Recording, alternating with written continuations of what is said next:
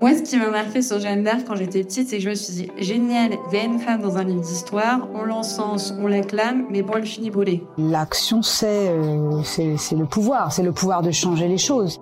On devrait avoir 57% de femmes dans les comités dirigeants. On est à 17%. On devient femme de pouvoir. Le pouvoir pour le pouvoir, c'est pas c'est pas un but. C'est Madame la présidente.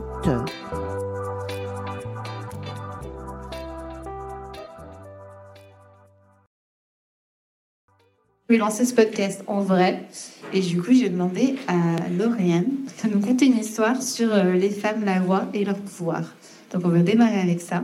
Et après, j'ai prévu des extraits et on commentera autour des extraits. L'idée, c'est soit vous avez envie d'échanger directement après les extraits, soit on échangera sur la fin. Donc, à toi, Lauriane. Bonsoir. Bonsoir. Alors, effectivement, merci Nelly de m'avoir invité pour faire euh, cette conférence, ce petit bout de mots sur la voix, la voix des femmes, sur son pouvoir. Euh, ça tombe bien puisqu'on parle du podcast et c'est donc par la voix que ça va passer, que les messages vont passer. Dans un premier temps, je voudrais euh, vous parler de la voix, tout simplement. Qu'est-ce que c'est que la voix?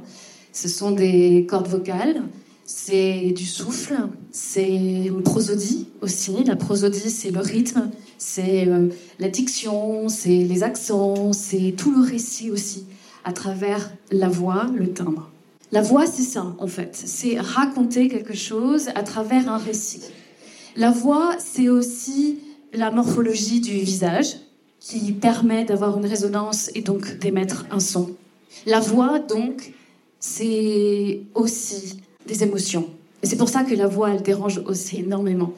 Parce qu'on est beaucoup avec les émotions. Et puis, la voix, c'est aussi du mimétisme, c'est aussi un conditionnement. Alors, euh, de ce point de vue général sur la voix, parce que je pourrais vous en parler pendant trois heures sur la voix, on va tout de suite glisser vers la voix au féminin. Pourquoi est-ce que la voix des femmes dérange autant? Pourquoi elles peuvent être des porte-voix mais en même temps, la voix en elle-même, par rapport au corps vocal, elle peut aussi déranger. La légende raconte, en tout cas, il y, a une légende urbaine qui dit que les voix féminines sont des voix hystériques. Contrairement aux voix masculines qui sont beaucoup plus dans la confiance. Parce que majoritairement des femmes ont une voix de tête et les hommes ont une voix au niveau de la poitrine. Mais d'où ça vient, cette histoire? Alors déjà, ce qui est intéressant, si on, cherche, parce que moi c'est un peu aussi ma spécialité, c'est d'aller un peu fouiller dans les récits, dans les histoires. Ce que je trouve intéressant, c'est que quand on dit que la voix d'une femme, elle est par définition hystérique dans l'inconscient collectif, la première fois qu'on a entendu le mot de l'hystérie chez une femme, c'est en général quand elle n'avait pas eu assez d'orgasme. Et ce qui est intéressant, c'est que dans les anciens écrits hindous, la relation entre le sacré au niveau des chakras et la gorge sont complètement associés. Donc j'aime bien l'idée que, voilà, on revient un petit peu sur la notion de la voix au féminin. Alors, qu'est-ce qui a fait que ces voix-là, ces voix féminines, sont considérées comme trop aiguës, des voix de tête? Parce que, en général, quand on a une voix de tête, ce sont des voix qui sont coupées du reste du corps et qui donc, du coup, sont des voix qui ne sont pas ancrées des voix qui ne sont pas alignées, des voix de femmes qui n'arrivent pas à trouver leur place, des voix de femmes qui n'arrivent pas à trouver leur légitimité, voire leur puissance ou leur pouvoir au féminin. Et encore une fois, la question qu'on se pose, c'est à qui la faute? Il y a quelque chose que j'aime bien à dire euh, assez souvent, c'est euh, la posture vocale dépend de notre vision du monde. Si les femmes, par l'éducation, par leur récit, par leur façon de s'exprimer dès le plus jeune âge. On leur a expliqué de parler tout doucement, voire de pas trop parler, voire de demander à l'école, on lève la main pour prendre la parole alors que les garçons vont plus facilement la prendre.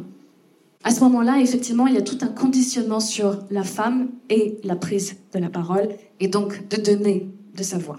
Il manque peut-être des modèles. Alors moi, je suis allée chercher dans la mythologie quelques modèles des femmes, du féminin, et donc de ces déesses. Dans les archétypes féminins, il en existe quatre. Il y a les créatives, il y a les savantes, il y a les battantes et il y a les guerrières. Et ce soir, le mot pouvoir, le mot légitimité me demande quelque part de faire un focus sur trois déesses qui représentent les battantes et les guerrières. Dans les battantes, nous avons la toute première qui s'appelle Artemis, qui elle est la, fille de Zeus et la sœur jumelle de Apollon. Une des particularités de ce profil euh, féminin, c'est que on va lui donner la possibilité d'être la déesse d'une chasse gardée pour les hommes principalement. Et c'est elle qui va prendre le pouvoir. Et elle va être la déesse de la chasse. À une époque où justement la chasse est un lien vital et aussi l'essor de la civilisation. C'est elle qui va incarner la protection de la nature. Alors avec Artemis, il faut oublier tout concept de Blanche-Neige, de Bambi et autres dans la nature. Artemis, elle aime l'équilibre. Et elle-même, elle chasse. Elle va protéger les chasseurs et elle va protéger les animaux, mais pas que. Dans le récit d'Artemis, elle a aussi un destin qui s'est euh, soldé au moment de sa naissance. Quand elle arrive, elle a envie de vivre, elle a un goût à la liberté. D'ailleurs, dans les écrits grecs, on va dire qu'Artemis est vierge. C'est une mauvaise traduction. En fait, la virginité, euh, dans la traduction grecque, ça veut dire le célibat. Artemis, à l'âge de 11 ans, elle savait déjà qu'elle voulait pas se marier, qu'elle ne voulait pas de prince sûrement, qu'elle voulait pas avoir des enfants. Elle, ce qu'elle voulait, c'est avoir l'équilibre, c'est avoir aussi du pouvoir. Alors son truc, dès la naissance, c'est qu'elle sort du ventre de sa mère, je rappelle, fille de Zeus, sœur jumelle d'Apollon, elle sort du ventre de sa mère et elle découvre la vie. Et puis quand elle se retourne, elle se rend compte que sa mère, elle est en train de galérer pour euh, sortir le deuxième. Et bien Artemis va aider sa mère a accouché de son propre frère. C'est là que Artemis va devenir la divinité qu'on vénère quand il y a des jolies naissances en Grèce et que le bébé est bien arrivé, bien portant, parce qu'on doit la vie ou la mort avec Artemis. Elle choisit. Artemis, donc, incarne l'équilibre par rapport à ce pouvoir qu'elle a. Pouvoir, d'ailleurs, qui, comme je disais tout à l'heure, qui était dû normalement aux hommes. Circé, la magicienne. Circé, elle, elle défend les femmes qui ont été au contact de Gouja. Alors son grand truc, c'est donc de défendre les femmes qui sont jugées comme de la viande, de défendre la femme tout court.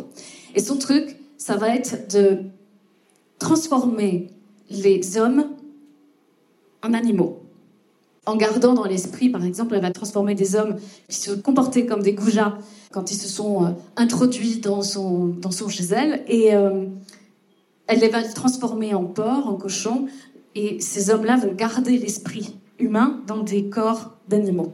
C'est ce qu'on appelle de la magie, et elle, on va lui dire qu'elle, va la taxer de magicienne, de sorcière, avec de la magie noire, alors que Merlin ou Harry Potter, en général, quand il fait la même chose, on va dire que c'est de la magie blanche.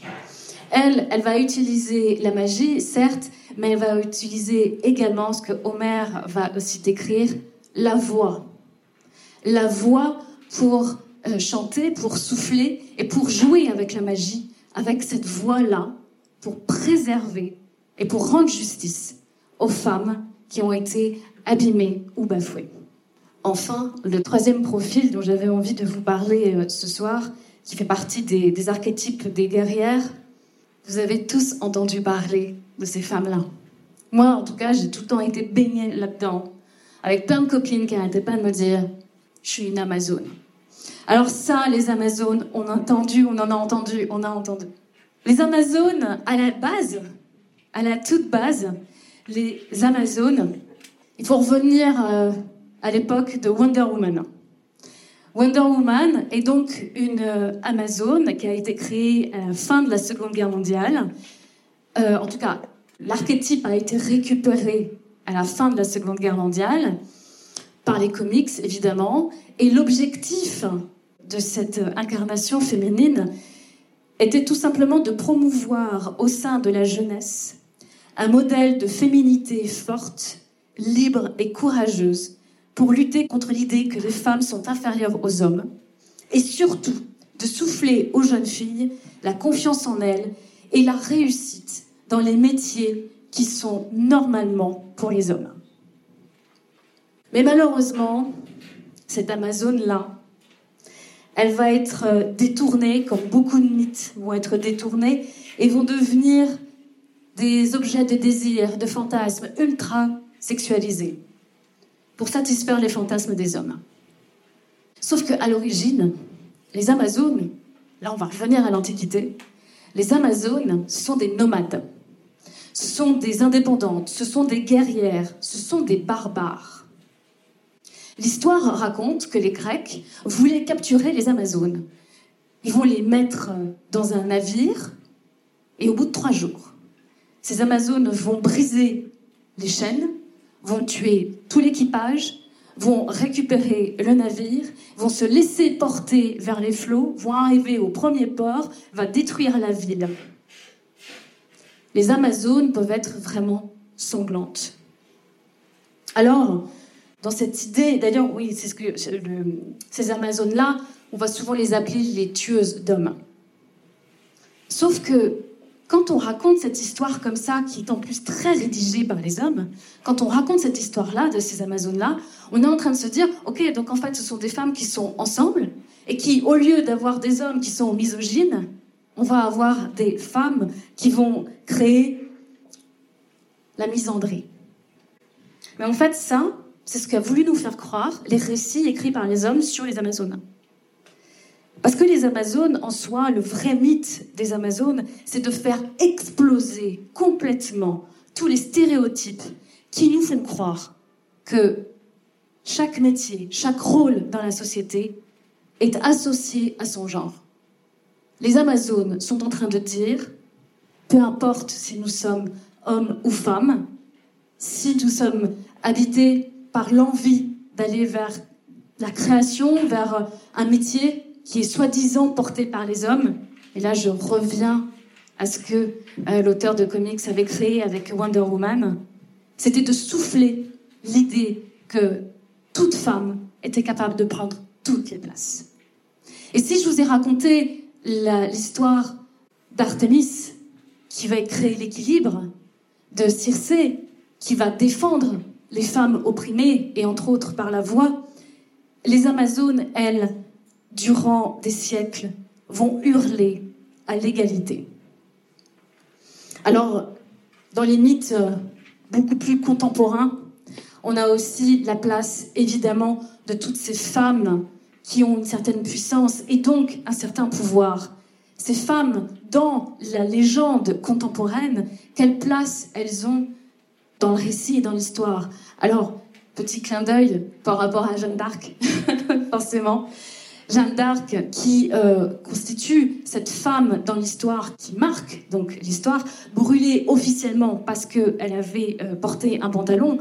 officieusement, évidemment, c'était euh, une hérésie d'avoir un leadership au féminin. Ce qui est intéressant également, c'est que qui pourrait citer une reine qui est élue de lead sur le territoire français On n'a pas vraiment des noms. Par contre, on a des noms des maîtresses qui ont conquis le cœur du roi ou, la cour de France. Ça, ce sont encore des images. Et c'est là que j'en viens à parler de ce leadership au féminin avec la voix, puisque si je refais la boucle de ce que je vous ai dit, la voix, la posture vocale dépend de la vision qu'on a du monde. Si pour les hommes, ils ont une certaine vision par rapport à la façon dont on les a éduqués, les femmes l'ont aussi, en fonction de ce qu'elles ont entendu, en fonction de ce qu'on leur a demandé, dans la façon de s'exprimer, dans peut-être l'hésitation, peut-être de pas trop parler, peut-être de pas trop prendre la place. Et je vous disais que peut-être que ce qu'il aurait fallu, c'est avoir un peu plus de modèles. Des modèles qui sont pas Blanche-Neige, qui sont pas euh, La Belle au Bois dormant, mais des modèles comme Artémis, Circé ou les Amazones, mais les vraies Amazones pour le coup. Et là, moi, tout ça, ça m'a fait interroger sur euh, ce lead, ce, pouvoir au féminin.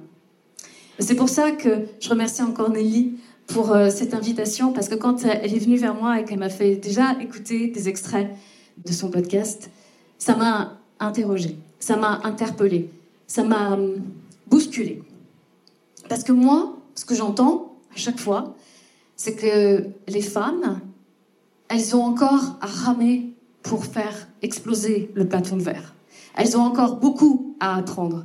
Elles ont à prendre leur place, à gagner en légitimité, à prendre la parole, à donner de la voix, à être porte-voix même, et donc être dans l'expression de soi. Moi, c'est ce que j'entends constamment, constamment, constamment. Et le podcast de Nelly a le mérite d'apporter le point de vue de l'autre côté. Ces femmes qui auraient fait exploser ce plafond vert. Et de nous donner une autre vision. Pas une vision parallèle, pas une vision contradictoire, mais une autre vision avec une autre posture. Et avec les extraits que j'ai entendus, moi, ce qui m'avait beaucoup interpellé, c'est que, à la limite, si euh, je les avais à côté de moi, les personnes que tu as interviewées, je leur disais, mais alors, on fait comment? J'ai eu le sentiment, dans l'écoute en toile de fond, quand elles s'expriment, quand elles posent la voix, qu'elles deviennent des modèles, et surtout, surtout, cette sensation qu'elles ont foncé. Elles ont foncé. Elles se sont pas identifiées à un récit qu'on aurait voulu leur coller. Elles y sont allées. Et de l'autre côté de la rivière, bah, j'aime bien les écouter parce qu'elles sont hyper inspirantes. Merci, Nelly. Merci beaucoup. Merci pour ce récit. Euh, je vais demander à Lauriane d'en effet nous ramener dans l'histoire pour comprendre pourquoi on en est là aujourd'hui. Et ce que je vous propose maintenant, c'est de vous raconter un peu à la fois la naissance de votre podcast, mais surtout au travers d'interviews qui a déjà été faites, les différentes choses qui sont remontées sur le, le pouvoir au féminin. Alors déjà, juste pour la création du podcast, moi, elle est venue par plusieurs choses déjà parce que j'accompagne des directeurs depuis longtemps et que depuis peu j'accompagne des directrices et je me dis tiens c'est un peu différent, mais on n'en voit pas tant que ça.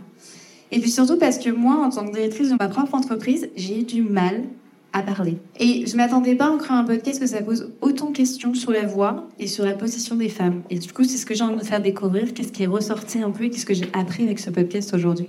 Et vers eux, je me vais avec ce podcast. J'ai envie d'aller en tout cas. Alors, juste avant, je vais faire mettre le jingle du coup, s'il te plaît.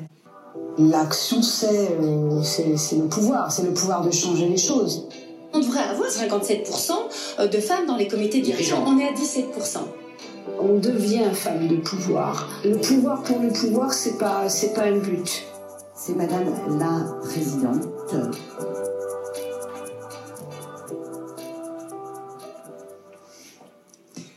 Alors, dans ce jingle, déjà, il y a plusieurs choses. On m'a dit depuis le début, Nelly, il faut que tu parles de stats, il faut mettre des stats. Donc, il y en a une. Alors, on m'a questionné dessus parce que 57%, on m'a dit on n'est que 52% de femmes. Alors, pourquoi 57 Et bien, c'est parce que 57% des diplômés sont des femmes. Donc, si c'est une question de méritocratie, théoriquement, 57% des personnes dans les postes de direction devraient être des femmes.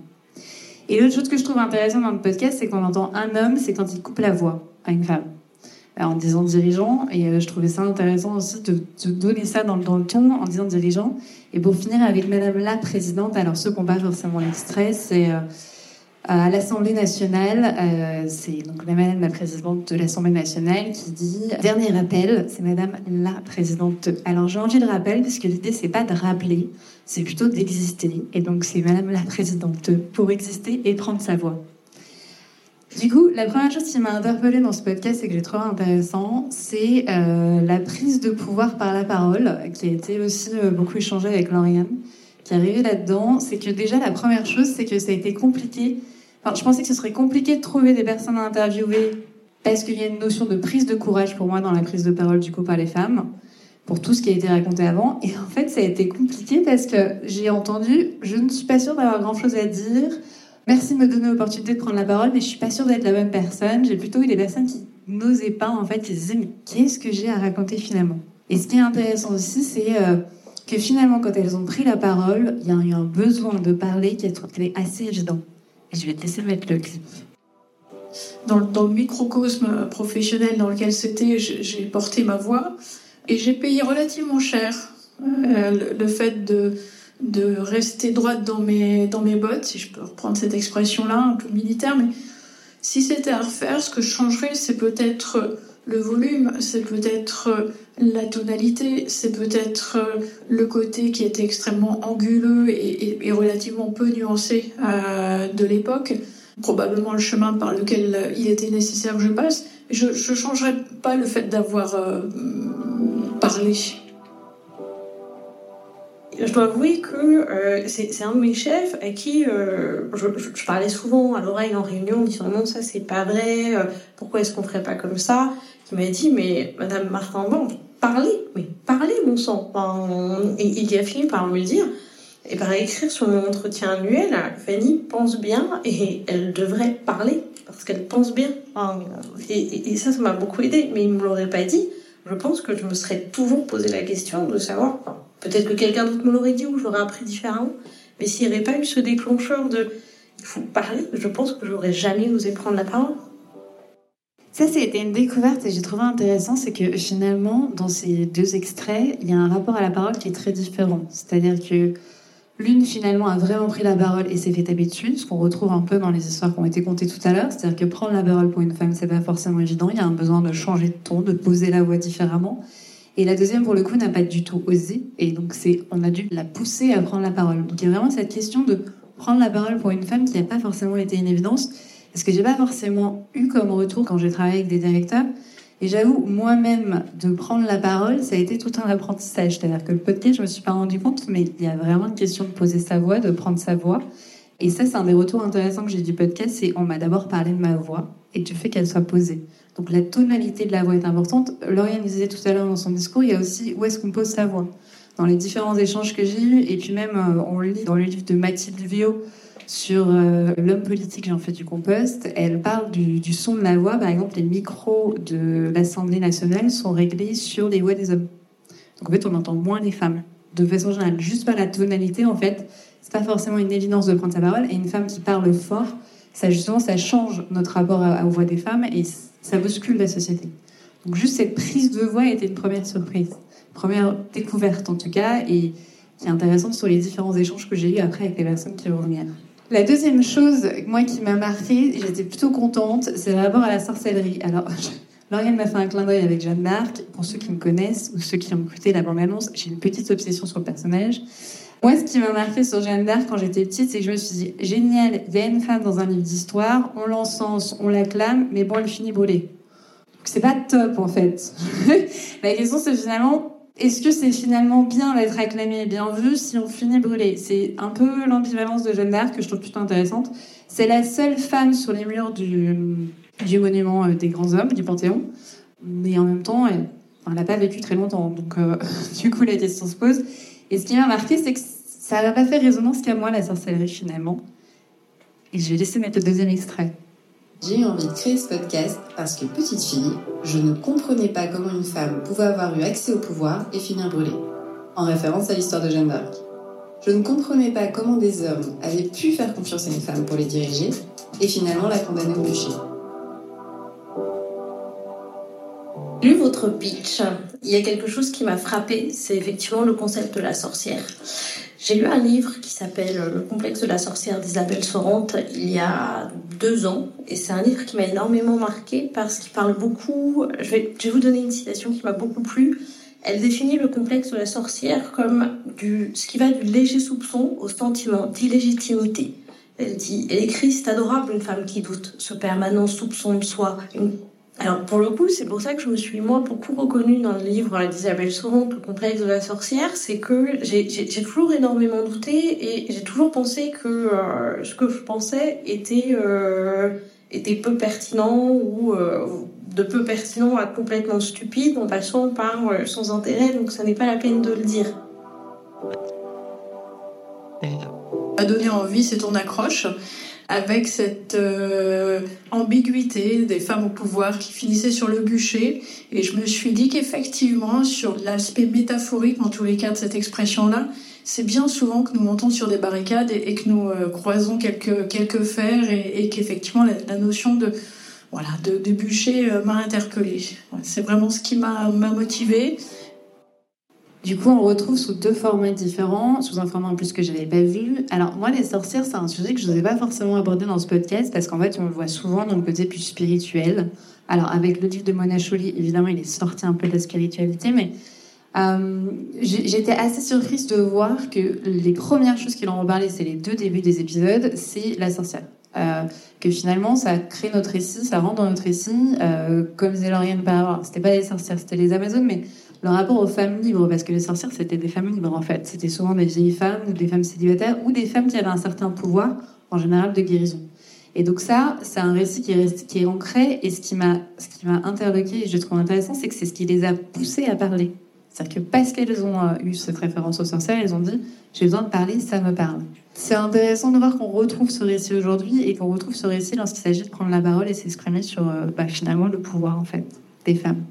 L'autre sujet, alors que je ne comptais pas du tout aborder, je tiens à le dire, c'est-à-dire que moi je m'étais dit, euh, il y en a marre, quand on parle des femmes, on parle de maternité, j'avais pas, mais alors pas du tout envie. En plus, je me suis dit, ça va encore ramener à ce sujet-là. Et puis, dans toutes les personnes avec qui j'ai échangé, j'en ai qu'une seule qui était d'accord avec moi. Donc, je me suis dit, bon, il y a un sujet. Euh, la première personne que j'ai interviewée, en plus, m'a dit, moi, je vois pas comment ne pas en parler. Et finalement, vous allez voir, c'est mon plus long extrait, en fait. Et à quel moment vous avez dit, nous avons une position différente dans la société. Alors, j'ai commencé à y penser au moment de mon congé maternité parce que c'est vrai que euh, quand on a la chance d'avoir un mari qui est là, qui partage avec vous euh, le fait de s'occuper d'un enfant euh, sans rechigner, sans compter, les gens commencent à vous dire Oh, qu'est-ce que tu as de la chance? Et c'est assez étonnant, c'est pas une chance en fait, c'est juste normal. Et c'est vrai que c'est étonnant. Et moi, je suis entrée euh, sur le côté, c'est vrai que les femmes n'ont pas la même place que les hommes dans la société par ce biais-là. Alors, le plus compliqué, ce qui me vient tout de suite à l'esprit, c'est euh, quand euh, j'ai dû annoncer ma grossesse à mes patrons de l'époque, dans une une grosse étude dans laquelle je venais d'arriver. Ça a été très mal pris. Euh, ça s'est pas très bien passé. Et c'est quelque chose qui reste, euh, qui me reste un peu. Euh, c'est un peu un souvenir amer dans ma carrière.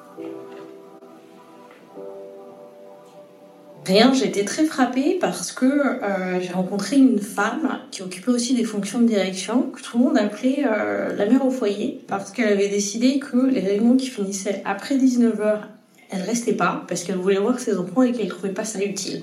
Et, en fait, j'ai trouvé ça très frappant, alors que euh, cette femme, c'est qu'elle se pose bien, enfin, euh, qui assure ses fonctions avec beaucoup de brio, on l'appelle euh, la mère au foyer ou la mère. En fait, j'étais arrivée dans cette étude depuis peu de temps. J'étais toujours dans la même ville, mais j'avais changé d'étude à ce moment-là. Vraiment, voilà, sans imaginer que en fait, j'étais enceinte. donc, je me suis posé la question à ce moment-là d'attendre pour me dire, hein, ce qu'en général les gens font, mais en me disant que si j'attendais, euh, j'allais aller au-delà de ma période d'essai. Et j'avais pas envie qu'ils se retrouvent coincés, entre guillemets, qu'ils aient l'impression que je les ai piégés. Donc j'ai préféré leur dire euh, en toute honnêteté euh, rapidement pour qu'ils puissent du coup anticiper la chose. Et en fait, ils l'ont très mal pris. et donc ils ont décidé de mettre fin à ma période d'essai. Sur le coup, j'ai trouvé que c'était euh, bah, ultra injuste. Et puis ça m'a bah, ça m'a dévalorisé entre guillemets parce que du coup, on, m'a fait passer pour quelqu'un qui finalement allait euh, bah, me servir de ça pour me mettre en arrêt, arrêter. Alors que moi, pas du tout. Enfin, moi, j'adore ce que je fais et je voulais surtout pas arrêter de travailler. Donc, euh, j'ai trouvé ça, ouais, injuste.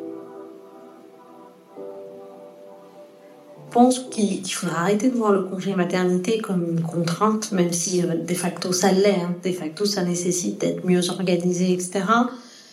Mais bon, ça, je pense qu'il faudrait que ça arrête d'être un sujet pour les femmes, parce que les femmes restent encore, euh, pour la plupart, terrorisées à l'idée d'aller dire à leur chef qu'elles sont enceintes. Et, ça, c'est un sujet, moi je trouve. Donc ça, il faudrait que euh, ça puisse changer. Il faudrait qu'elles se sentent pas obligées de retourner au boulot en ayant peur vite en ayant peur de perdre leur place, mais qu'elles puissent rester chez elles un peu plus ou, prendre tout leur congé mat si elles le sentent, et si elles le sentent pas qu'elles puissent rentrer. Et, mais ça va dans les deux sens, hein, parce que moi, quand j'étais rentrée avant la fin de mon congé maternité, on m'avait regardé d'un air scandalisé tout pareil. Donc en fait, il faudrait juste qu'on leur foute la paix. Bah, je, trouve qu'on associe trop dans notre société justement la maternité à quelque chose de négatif euh, dans le monde du travail. Alors oui, il y, a, certains cas, bien entendu, pour des raisons médicales, mais comme n'importe quoi en fait, comme n'importe quel salarié peut tomber malade à n'importe quel moment. Je, je trouve qu'on stigmatise trop la maternité. Euh, et que du coup, bah, forcément, on stigmatise les femmes par rapport à cette maternité dans le monde du travail. Vous l'aurez compris, c'était donc un sujet qui est sorti beaucoup. Alors, sujet sur la maternité, la grossesse. Donc, j'ai regardé un peu, je me suis quand même renseignée. En fait, il y a un des stats qui sont sortis il n'y a pas très longtemps dans échos qui disent que, euh, à étude égale, euh, sur la trajectoire d'une femme qui a un enfant et une femme qui n'a pas d'enfant, elle, fait, elle perd 5% de salaire et elle perd 5 ans dans son évolution de carrière. Donc, en fait, les enfants impactent l'évolution de carrière.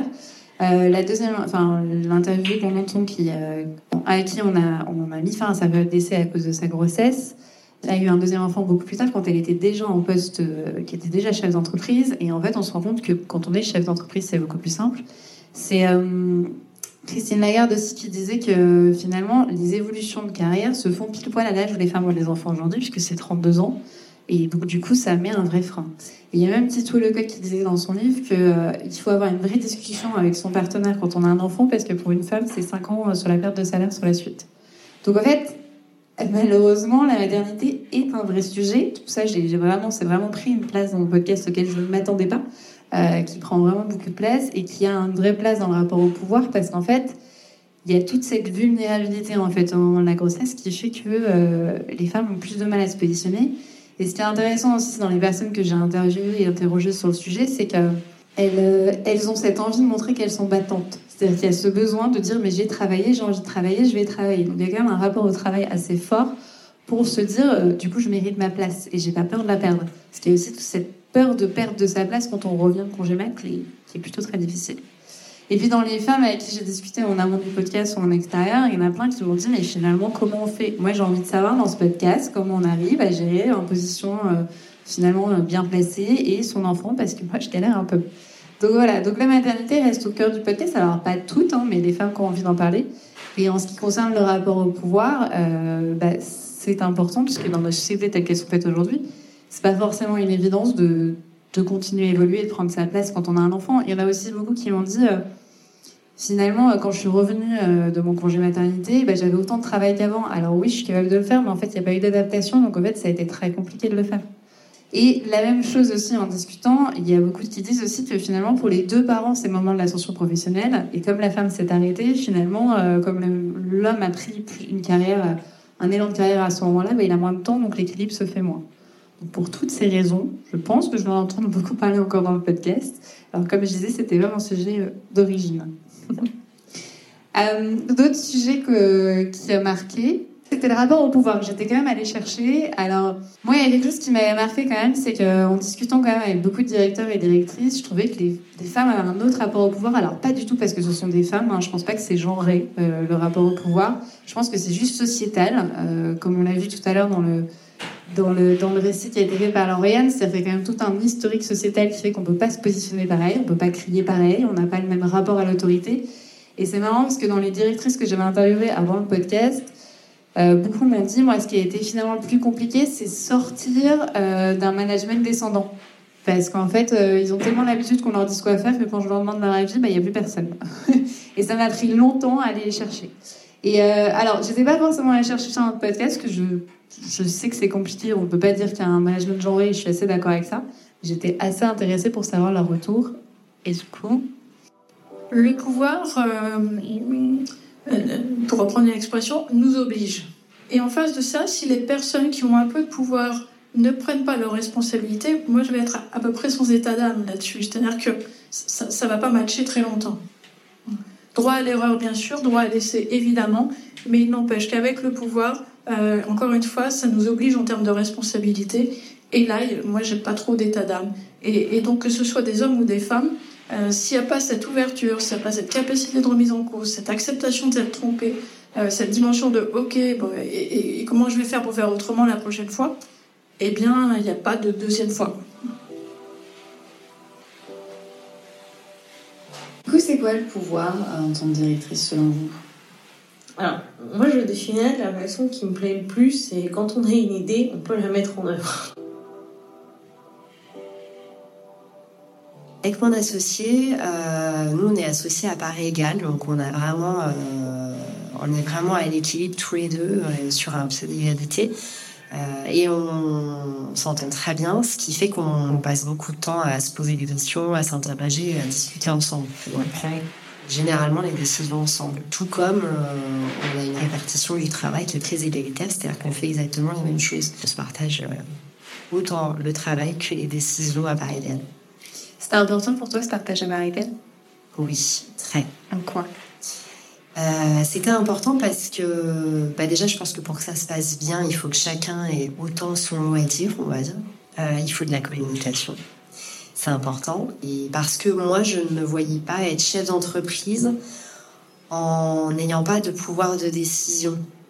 Pour moi c'était important qu'on soit sur un binôme ce problème là je sais pas exactement comment on va s'y prendre. On va chercher ensemble. Et, donc euh, Évidemment, j'ai réfléchi, je pose des jalons, etc. Mais j'ai pas forcément complètement tracé, euh, tracé les choses. Et en général, ça se passe bien. Et c'est vrai que moi, j'ai pas de sujet. Et je leur dis, euh, si un jour j'ai une idée et que vous la trouvez débile, alors dites-le. Enfin, gentiment, mais dites-le. Et, j'ai déjà des équipes qui m'ont dit, hum, hum, faudrait plutôt faire ça. Hum, enfin, et, et c'est pas grave en fait. C'est ok.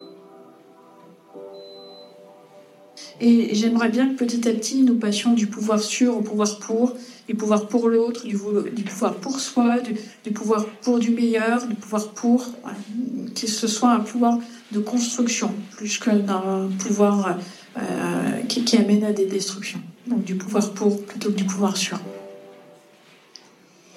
Quand, euh, quand j'ai euh, lancé le podcast, j'en ai discuté. J'ai aussi des amis qui m'ont parlé du rapport à l'autorité. Euh, qui m'ont dit euh, moi ce qui m'inquiète quand je deviens directrice c'est finalement est-ce que je peux avoir cette autorité? Comment je vais j'ai imposé mon autorité? Euh, surtout quand elles sont accompagnées par des hommes ou qu'elles remplacent des hommes. Il y a vraiment cette question d'autorité.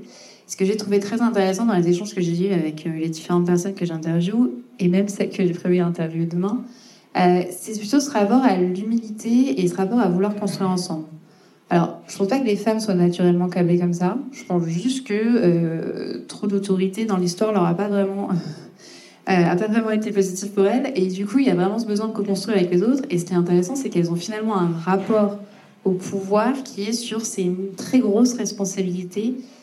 Il faut avoir l'humilité de la prendre. Un peu euh, dans l'autre saut qu'on a vu récemment sur euh, Jacinda Ardern, euh, l'ex-première ministre de Nouvelle-Zélande, qui a vraiment dit ça dans son discours, qui est bah, j'ai envie de d'avoir pu montrer que oui, on peut être, euh, on peut diriger être humble, on peut diriger être sensible, on peut diriger, enfin voilà, on peut avoir une autre façon de diriger. Et j'ai trouvé ça intéressant ce qu'amenaient ces femmes sur ce sujet-là, qui est complètement différent. Et j'espère ouvrira d'autres portes. Une autre chose, c'est la sororité. Alors la sororité n'est pas un mot français, j'ai appris ça récemment. C'est un mot qui vient des États-Unis, euh, qui n'existe pas, mais que je me suis permis d'utiliser qui est sur la solidarité féminine. Alors, quand euh, j'ai créé le podcast, pareil, j'ai plusieurs personnes qui m'ont dit, mais en même temps, les femmes entre elles, elles s'entendent pas. C'est-à-dire que c'est les premières, les premières à stabiliser une sur les autres, c'est compliqué de travailler avec des femmes. J'avais pas forcément prévu d'aborder ce sujet, en tout cas j'y avais pensé, mais pas, pas comme ça. Euh, il faut savoir qu'historiquement, en effet, les regroupements de femmes de toute façon étaient condamnés, euh, toujours dans le rapport à la chasse aux sorcières. Hein. Euh, dès qu'il y avait un regroupement de femmes, c'était considéré comme un regroupement de sorcières. Donc historiquement, le regroupement de femmes, c'est pas quelque chose de très positif. sur ce sujet-là, j'ai eu deux clash différents, mais en tout cas un élan vers la sororité. Du coup, tu es aujourd'hui cofondatrice, tu as été plusieurs fois cofondatrice. Alors je me trompe peut-être, mais j'ai envie de dire toujours avec des femmes, peut-être que c'est majoritairement avec des femmes. Je veux savoir si ça avait une importance pour toi spécifiquement de travailler avec des femmes. Alors, force est de constater que c'est quasiment qu'avec des femmes. On pas dire quasiment, c'est qu'avec des femmes. Je pense que j'ai un meilleur feeling euh, avec. Euh, je suis beaucoup plus en confiance, beaucoup plus en, en alliance. Il n'y a, pas de rivalité. Enfin, je veux dire, il y a plein de choses qui, qui sont derrière. Je trouve que c'est plus simple. c'est beaucoup plus simple, beaucoup plus riche. Ça avance beaucoup plus vite, en fait. Et de façon fiable, pour le coup. Alors, souvent, je pense d'abord qu'il n'y a pas plus misogyne qu'une femme. ce, qui est, ce, qui est, ce, qui est, parfois un peu, euh, un peu vrai, qui est parfois un peu dur. Alors, c'est vraiment parce que j'ai l'impression que les femmes se méfient énormément euh, entre elles. Euh, c'est comme si, en fait, il y avait un espèce de présupposé qui faisait que euh, le, rival direct, ça peut pas être un homme, parce que bon, l'homme il est posé, il est là, mais que il, existe malgré tout une forme de rivalité entre les femmes pour être la bonne élève, la meilleure élève, qui fera bien, euh, qui sera la foufoute, etc. Et j'ai tout, je, je, peux avoir l'impression qu'il peut y avoir ces guerres et quelque part, je me dis que ça passe sans doute avec l'âge et l'acquisition d'une forme de légitimité. Mais moi, j'ai plus à me sentir en danger, jamais, euh, jamais mise en danger par des hommes dans ma sphère d'influence, mais par des femmes, oui. Ce qui est, ce qui est, ce qui est très étonnant. Et, quand j'y ai réfléchi, je me suis dit que ça devait partir du présupposé qu'on ne pouvait pas être dans que les hommes, et c'est pas vrai en plus. Les rôles sont clairement définis, que euh, chacune des associés ou des cofondatrices ou des collaborateurs ou collaboratrices a, son rôle et que chacune euh, a, sa, zone de pouvoir en fait, et sur laquelle euh, l'autre ou les autres peuvent avoir un regard pour être informés, ils n'auront pas un, quelconque pouvoir de décision. Donc, moi, je trouve que et définir ces périmètres-là, voilà, c'est fait, c'est ajusté euh, autant que de besoin. Il n'y a pas besoin d'y revenir, il n'y a pas d'enjeu derrière, il n'y a pas d'enjeu de territoire, il n'y a pas d'enjeu de. Ouais, qui fait pipi plus loin, quoi, pour, dire les choses simplement. Donc, euh, ouais, c'est simple. Pour moi, c'est extrêmement simple. Et euh, je pense que c'est important, en fait, d'avoir une forme de solidarité féminine pas pour la solidarité féminine, mais parce que euh, c'est ça qui fera aussi évoluer la culture qu'il peut y avoir au travail sur, euh, sur la vision qu'on peut avoir des femmes, sur les normes sociales qu'on peut s'imposer pour rien, sur les normes sociales qu'il faut faire changer et sur les regards qu'il faut rendre plus souples et plus bienveillants sur les organisations de travail. En fait, en, échangeant et en discutant avec ces femmes, ce qui est intéressant, c'est qu'il y en a une du coup qui travaille majoritairement avec des femmes par choix, et l'autre qui m'a vraiment posé la question de finalement pourquoi est-ce que les femmes sont bien rentrées? C'est vraiment elle s'est posé la question et c'est pour ça qu'elle dit en fait je pense qu'on joue pas dans le même cours. Et il y a vraiment cette idée-là. Alors j'ai coupé un peu l'extrait, mais cette idée de dire euh, finalement on a vraiment l'habitude d'être la meilleure élève, la bonne élève, de se faire remarquer, qu'il y a une espèce de compétition qui reste. Euh, comme si euh, elle disait les hommes sont posés, ils sont là, et nous finalement il faut qu'on fasse notre place. Et finalement il n'y en a pas beaucoup qui font leur place, et il y a cette, euh, cette rivalité qui existe. J'aime beaucoup le passage de fin, c'est pour ça que je l'ai mis, c'est que en effet je pense que la sororité doit reprendre sa place, en tout cas l'harmonie entre les femmes doit reprendre sa place pour changer la société, déjà parce que c'était une des raisons de leur disparition dans toute la chasse aux sorcières, mais surtout, c'est une des envies aussi que j'avais avec ce podcast, c'est d'avoir des histoires de femmes qui se parlent et qui disent, bah, du coup, je me sens soutenue, ça me parle, euh, finalement, je suis pas toute seule à vivre ça. Euh, j'ai eu d'ailleurs dans les retours de, des personnes qui ont écouté le podcast, j'ai eu ce retour-là, j'ai dit, bah, je me sens moins seule quand j'écoute. Et, euh, c'est un peu l'envie aussi que j'avais avec ce podcast, c'est de retrouver, en tout cas, une sororité par la voix, par l'échange. Et la dernière chose que je voulais vous partager et qui repart tous les, toutes les personnes avec qui j'ai discuté, c'est cette question de place à l'importance de se sentir à sa place et de trouver sa place. Et du coup, je vais, je vais conclure en laissant la parole à mes interviewés. J'aimerais qu'elles trouvent leur place en fait. Et qu'elles trouvent leur place sans que euh, ça leur demande trop d'efforts. Je, sais pas comment le dire. Ça, ça demande des efforts d'être sur un poste de direction. Mais je trouve que ça demande beaucoup d'efforts d'être sur un poste de direction, d'être mère, de savoir quelle femme on veut être aussi. Euh, de pouvoir se dire qu'on va pas maquiller au boulot et que c'est pas la fin du monde, euh, de pas se sentir obligé d'être euh, au pays de Candy. Enfin, et, c'est vraiment, euh, moi c'est ça que je, je souhaiterais aux, femmes et aux femmes de direction, c'est de pouvoir être elles-mêmes et de pouvoir vivre une raison qui soit un peu reposante et, et pas tout le temps avec une charge mentale, soit sur nos enfants, sur la façon dont on est habillé, sur l'image qu'on doit donner de nous. Voilà, c'est ce répit en fait. C'est voilà, ça qu'il faudrait. De sortir des sentiers battus, de sortir des endroits où euh, nous nous plaçons, où nous sommes placés, et que par conséquent, ben oui, c'est cette idée de revendication, c'est cette idée de prendre sa place, c'est cette idée de pousser un peu les, les murs dans lesquels euh, nous voulons nous enfermer parfois, ou parfois dans lesquels, et c'est peut-être là le, le, pire des sujets, nous nous enfermons nous-mêmes. Euh, et je souhaite surtout qu'elles se sentent toutes à leur place, parce que je pense que c'est pas forcément toujours le cas. Comme je l'ai dit au début, c'est parfois difficile d'arriver à se positionner, de se sentir à sa place. Mais, donc je souhaite vraiment qu'à l'avenir, elles se sentent toutes à leur place. L'enjeu de ce podcast, merci.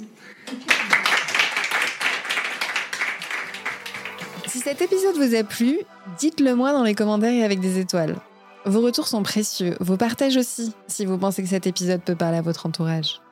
Vous pouvez suivre le podcast sur Instagram et LinkedIn, et je vous retrouve avec plaisir au prochain épisode.